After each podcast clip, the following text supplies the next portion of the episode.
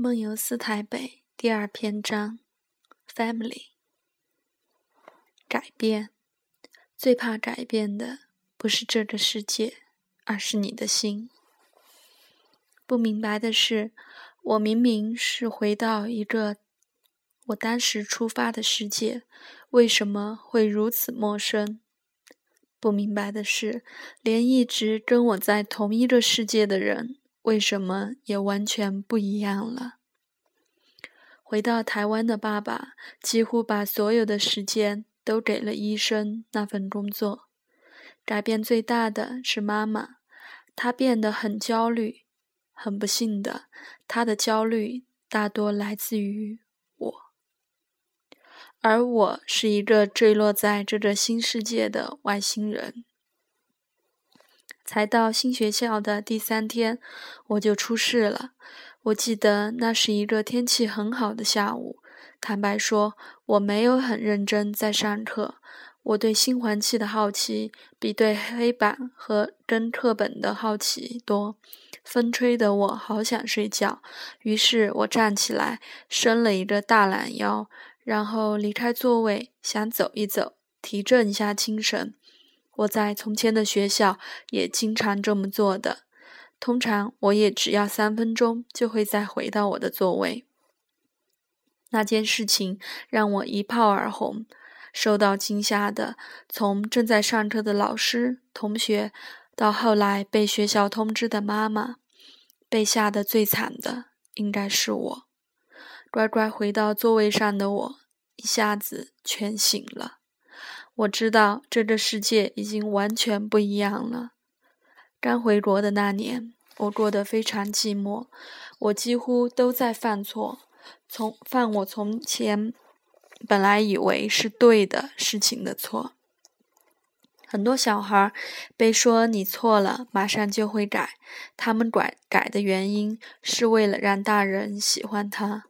我也曾经是一个那样的小孩。也有一种很固执的小孩，他们后来选择用尽全力反抗，只为了证明错的是大人，是大人自己说话不算话。是健忘的他们，后来有了两套标准，在那个没有大人在意小孩快不快乐的世界，又或者大人们很鸵鸟的相信小孩可以又拿高分又很快乐的世界里。我开始补习，开始被打手心，开始让自己失望，也让大人失望。当我终于有了几个新朋友的时候，我小学毕业了。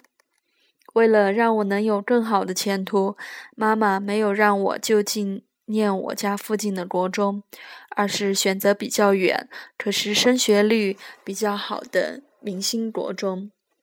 那意味着我又必须跟我好不容易交的几个朋友分开，我很愤怒。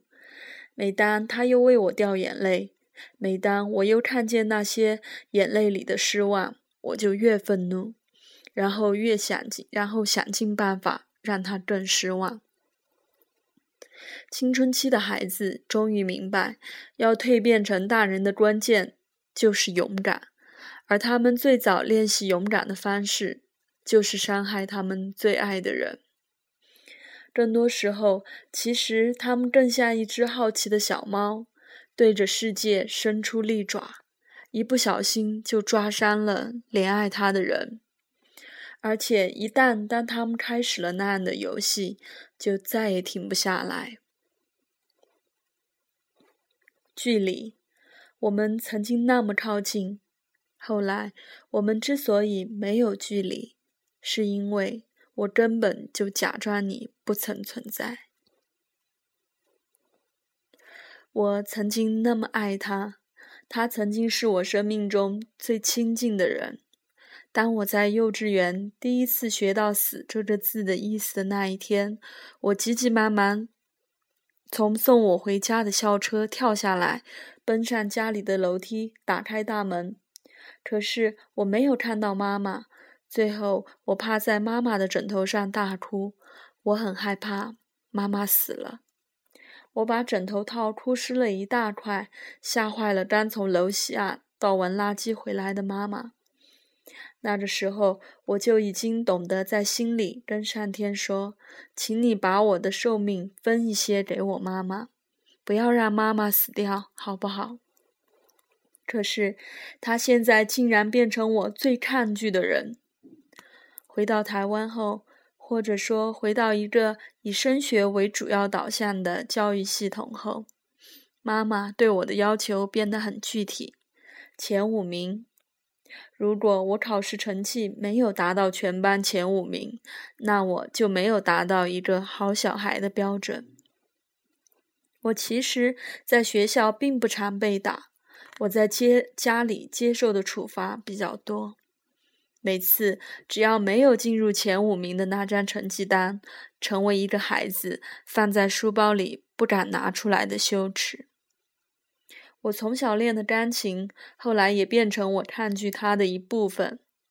每当我又被逼迫着坐上钢琴椅，一场我从来无法预期长短的演奏会就那么奇幻的开始。我必须达到他认为好的标准，才能够从椅子上下来。这个演奏会之所以奇幻，也许是因为我从来就不知道妈妈的标准。又或许是我故意不要达到她的标准。经常我的钢琴演奏会就会从下午五点开到晚上七点、八点，甚至九点，然后再从钢琴椅换坐到餐椅去吃我的晚餐。那是一个小孩的钢琴独奏会和一个人的晚餐，两件事情都让他觉得很寂寞。可是他是一个吃软不吃硬的小孩，所以他的愤怒比恐惧多，他的逞强比眼泪多很多很多。他不喜欢他交那么多朋友，不喜欢他谈恋爱，不喜欢他像他不像他的另一个小孩，总是乖巧易懂，不喜欢他明明很聪明，轻而易举就可以当一个好学生，可是却不。他最不喜欢的是，明明他们可以和平相处的，可是每次他都要把它变成一场战争。他想过，也许那是因为母亲的家中有一半以上的成员是校长、教务主任跟老师，所以他才会给自己那么大的压力，一定要把他教好。那是一个母亲照例因为成绩单而处罚小孩的一次。他手中的藤条忽然被那阵子很迷金庸小说的他一下子用空手入白刃的方招式接住。他刚接住的那一刹那，自己都愣住了。那从来不像从前总是咬牙受罚的他，他更没想到自己的力气已经变得这么大了，大到让妈妈都向后退了几步。突然被彻底激怒的妈妈挥舞的藤条，从以前说好的节奏和次数，变成一场失控暴落的西北雨。在那场雨里，有他和母亲的眼泪、无助和慌张。那是一个母亲跟小孩彼此都很伤心的记忆。我们的冷战就那么开始了。每天。我回家就那么默默的、直直的走进我的房间，经过什么我都不知道，也都没有看见，仿佛那才是我在那间房子里唯一真实的空间。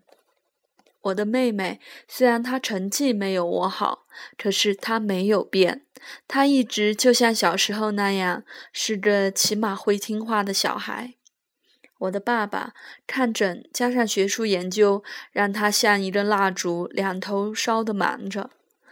这一直是一场我跟妈妈之间的战争而已。我想过，如果这个家把我拿掉，就是一个完美无瑕的家庭了，对不对？我一直觉得，妈妈有时候会在家里的另外一只分机听我的电话。我还记得。那是一个全无征兆的夜晚，当我初恋的对象突然在电话里跟我提出分手，最后我挂上电话，然后我走到楼下，对着坐在客厅、假装什么事情都没有发生的妈妈大吼：“你刚才为什么要偷听我的电话？”妈妈错愕地看着我。那个晚上，我的愤怒跟伤心一样，都没有征兆。考完高中基测的那个暑假，我决定离家出走。在我算好时间，提着行李走下楼梯的时候，突然有个 O.S. 闪进我的心底：如果妈妈真的理解，她对我做的那些要求跟监控会带给我这么大的伤压力跟伤害，她还会忍心那么这么做吗？偌大的房子里，空荡荡的，没有半个人，没有人给我答案。于是我关上门，死命的跑离那个家，完全没有回头，就好像那个家，那些记忆，快乐的、悲伤的，都从来不曾存在一样。